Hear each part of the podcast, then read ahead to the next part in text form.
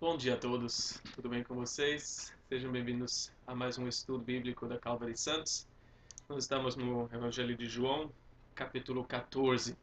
Então vamos dar continuidade. Você pode abrir a sua Bíblia no capítulo 14, a partir do versículo 15. Na semana passada, nós vimos o começo do capítulo 14 vimos ah, como a gente precisa de fé em tempos perturbadores. Né?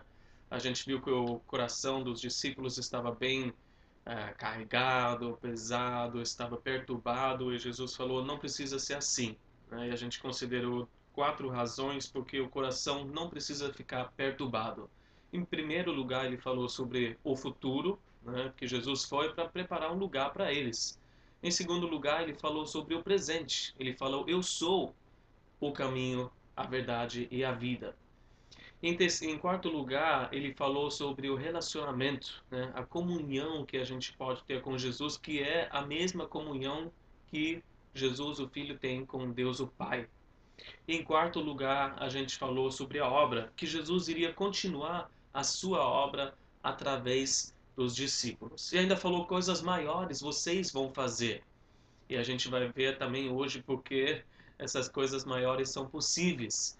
Dos seus discípulos é, alcançarem lugares e pessoas que Jesus não tinha como alcançar no seu ministério aqui na Terra. Bom, hoje a gente vai é, focar principalmente na pergunta de como Jesus iria operar na Terra depois da sua saída. Como é que os discípulos vão continuar fazendo a obra dele?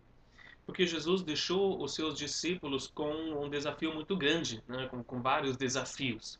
Ele falou: amem-se uns aos outros com o amor divino.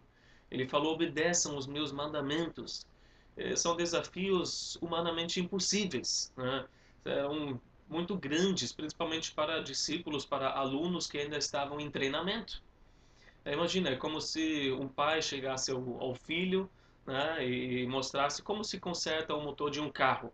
Ele depois ele deixa o filho com poucas ferramentas, né, ainda mais ou menos com uma ideia vaga de como é feito assim o conserto de um motor, e o pai vai embora. E ele diz: agora você conserta esse motor e o, o, todos os outros motores de carros no resto do mundo. Imagina esse filho, né, tremendo na base, assim como os discípulos. Como? Eu não sou capaz, eu nunca vou conseguir isso. E muitos cristãos se sentem assim quando leem as palavras de Jesus. Me obedeçam, obedeçam os meus mandamentos. Né? Vão para o mundo todo e pregam o Evangelho. Como que eu vou fazer isso? E hoje nós vamos ver o grande presente de Deus, que está disponível a todo cristão hoje. Nós vamos começar com o versículo 15, nesse capítulo 14, que nos fala algo a respeito da obediência. Versículo 15 fala: Se vocês me amam, obedecerão aos meus mandamentos. Então Jesus ligou o amor à obediência. Né? Ele falou: vocês, se vocês me amam, vocês vão obedecer os meus mandamentos. O amor por Jesus, discípulos daquela época, de todas as épocas hoje, gostam de expressar e são rápidos em afirmar o seu amor por Jesus através de palavras cantamos né, em alta voz, oramos, declarando o nosso amor por Jesus. E dependendo né, do tipo de igreja que você já fez parte, que você conhece, ou se você não faz parte dessa comunidade, mas de outros círculos, e às vezes é com muita emoção, é com choro, é com lágrimas, e a gente confessa o quanto a gente é, ama o Senhor Jesus e quanto a gente está disposto a, a nos dar a Ele. Mas em geral, tudo isso, né, olhando o mundo inteiro, quantas pessoas não, não confessam com os seus lábios o seu amor por Jesus? Jesus falou em Mateus 7, versículo 21, nem todo aquele que me diz Senhor, Senhor entrará no reino dos céus, mas apenas aquele que faz a vontade de meu Pai que está nos céus. Então, tem muitas pessoas que não são cristãos que falam: Senhor, Senhor, eu amo Deus, eu amo Jesus, mas o que é importante é fazer a vontade do Pai. Porque como um pai que se alegra com o filho, né? quando esse filho faz exatamente o que foi o que foi mandado, o que lhe foi o que foi pedido. Porque assim o pai sabe que o filho ama, o filho respeita, o filho quer agradar ao pai. Então Jesus diz que a demonstração do nosso amor é simplesmente obedecer os seus mandamentos. Vocês querem me mostrar o quanto vocês me amam? Então façam o que eu lhes pedi. Ninguém pode dizer eu amo Jesus de todo o coração, mas é que ele não me indica como eu devo viver a minha vida. Né? Eu quero seguir esse caminho, eu quero isso para a minha vida, mas eu não, não tem como falar eu amo Jesus sem obedecer os seus mandamentos. Que, que Jesus mandou para esses discípulos só durante aquela reunião na última ceia? Tiveram bastante coisas. Em João 13, 14, a gente uh, viu é, que eles deveriam lavar os pés uns dos outros, né? se ajudar a, a, se purificar da sujeira que a gente pega né, todo dia nesse mundo. Ele falou: amem-se uns aos outros como eu os amei. Né? João 13, 34. Ele falou: creiam em Deus, creiam em mim. Né? Em João 14, 1. E a gente pode pegar só esses mandamentos e falar: tá bom, entendemos, né? Vamos lá. E logo, logo a gente percebe, descobre que a gente não consegue. Né? Nós falhamos constantemente se depender de nós. E a gente fala, mas Jesus, como que eu vou conseguir então obedecer os teus mandamentos? É, será que a gente está condenado a, a, tentar, tentar, tentar nadar e morrer na praia?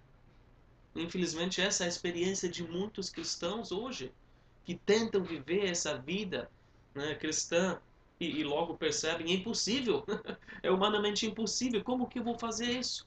Eu não tenho o amor ágape, o amor de Deus dentro de mim. Eu preciso disso.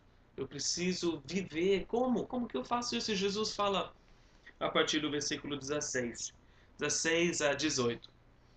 Eu, e eu pedirei ao Pai, e ele lhes dará outro conselheiro para estar com vocês para sempre, o Espírito da Verdade, o mundo não pode recebê-lo porque não o vê nem o conhece. Mas vocês o conhecem, pois ele vive com vocês e estará em vocês. Não os deixarei órfãos. Voltarei para vocês.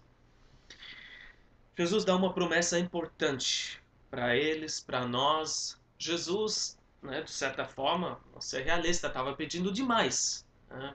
desafios humanamente impossíveis, mas ainda sem a presença física dele, porque eles já tinham se acostumado com a presença dele.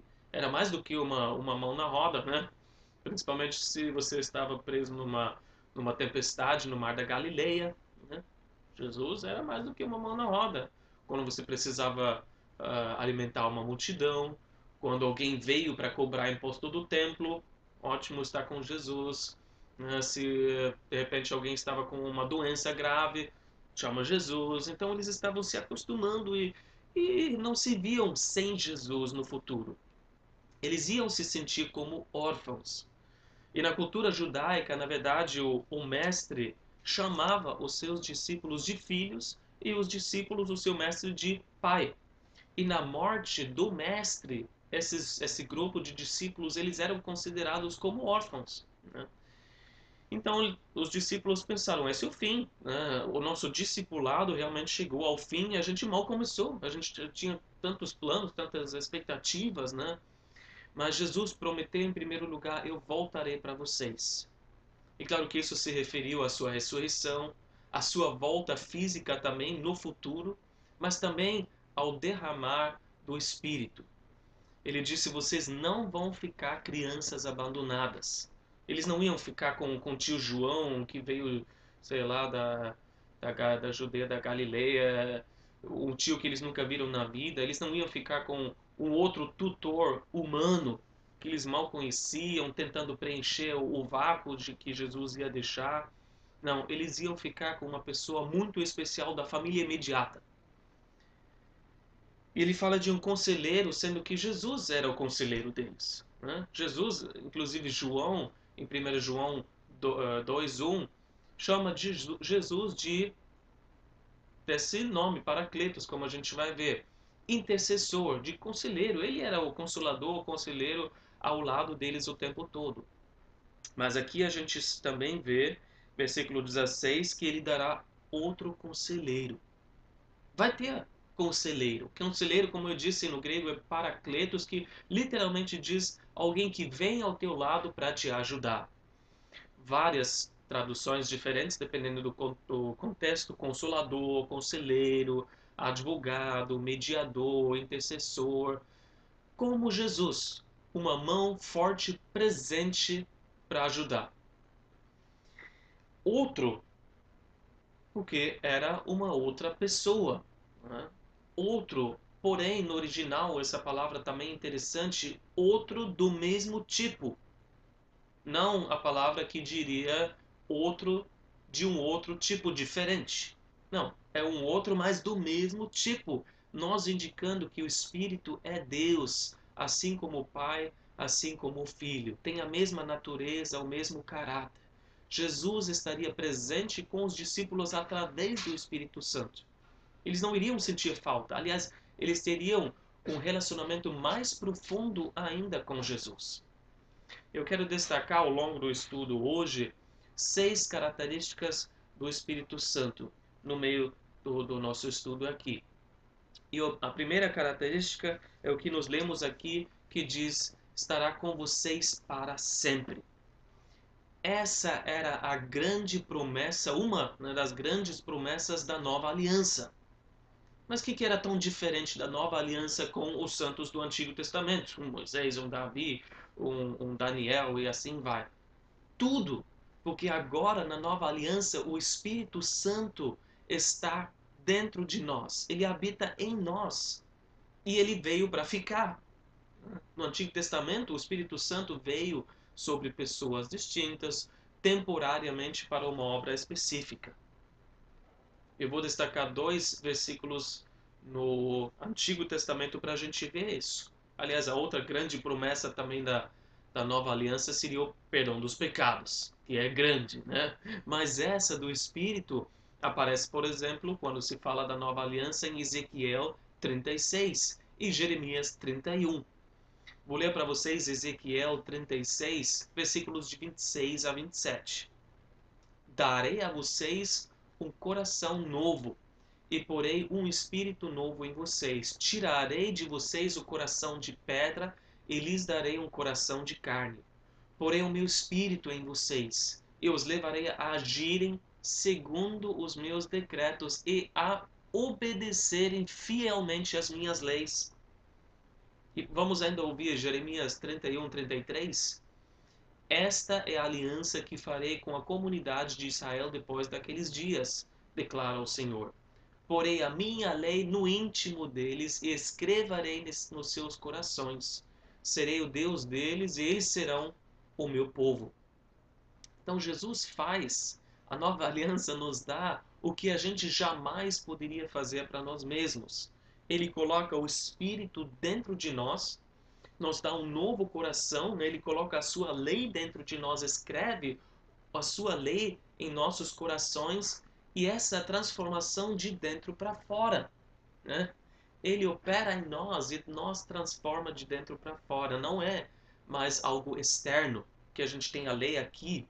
Né? A lei é boa, a lei é santa, a lei é perfeita, mas ela nunca mudou o coração, nunca deu o poder para obedecê-la simplesmente nos mostrou que é impossível seguir e obedecer a lei por completa. Por isso a gente precisa, né, nos achegar a Jesus e se render a Jesus. Mas agora a gente tem a lei dentro de nós, ela faz parte de nós, está escrito no nosso coração. E a gente tem prazer em, em segui-la, em cumpri-la. E mais ainda, dentro de nós tem o poder para obedecê-la através do Espírito Santo. É isso que Ezequiel declarou. O poder, né? É, vocês vão ser capazes de obedecer fielmente às minhas leis e agir segundo aos meus decretos. É isso que o Espírito Santo traz. Segunda característica, ele é o Espírito da verdade. Assim como Jesus é a verdade, o Espírito também. Ele nos leva a toda a verdade, você pode confiar completamente nele, porque não há engano nenhum nele. Tudo que ele te dizer tudo que ele te, que, aquilo que uh, ele leva a você é a verdade. Ele é o Espírito da verdade. Você não precisa temer de forma alguma. Por isso diz em 1 Coríntios 12, 3, eu lhes afirmo que ninguém fala pelo Espírito de Deus, diz Jesus seja amaldiçoado. E ninguém pode dizer Jesus é o Senhor a não ser pelo Espírito Santo. Você vê que ele é o Espírito da verdade. Em terceiro lugar, a característica 3 é que o mundo não pode recebê-lo. Nós acabamos de ler aqui no texto. Porque o Espírito é um presente para a igreja, para todos que creem. Para mim e para você, aquele que crê. Porque o Espírito não pode habitar no coração velho. Não, primeiro precisa vir, essa, essa vida precisa nascer de novo, entrar numa aliança, na nova aliança com Jesus, no seu sangue, e se tornar uma nova pessoa e receber então esse Espírito. Esse o ponto também precisa ser recebido. O mundo não pode recebê-lo, mas nós podemos recebê-lo. Não tem como ganhar nem merecer o Espírito, não tem como ser por troca por uma performance né, muito religiosa, uma vida santa. Não, nós precisamos receber o Espírito pela fé. Pela fé. E o mundo não consegue fazer isso, porque só crê o que vê. Por isso, não vai conhecer o Espírito, a não ser que se renda a Ele. E essas foram as palavras de Pedro, né? quando pregou em Atos 2, 38, no dia de Pentecoste. No final, quando a multidão falou o que, que a gente tem que fazer, então, ele disse: arrependam-se, cada um de vocês seja batizado em nome de Jesus Cristo para perdão dos seus pecados e receberão o dom do Espírito Santo. É pela fé, é recebendo.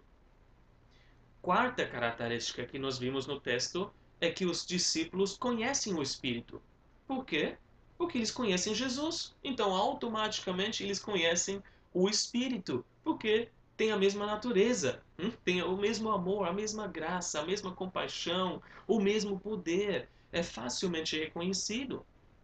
E tem três tipos de relacionamento que o discípulo pode ter com o Espírito Santo. Dois tipos são mencionados aqui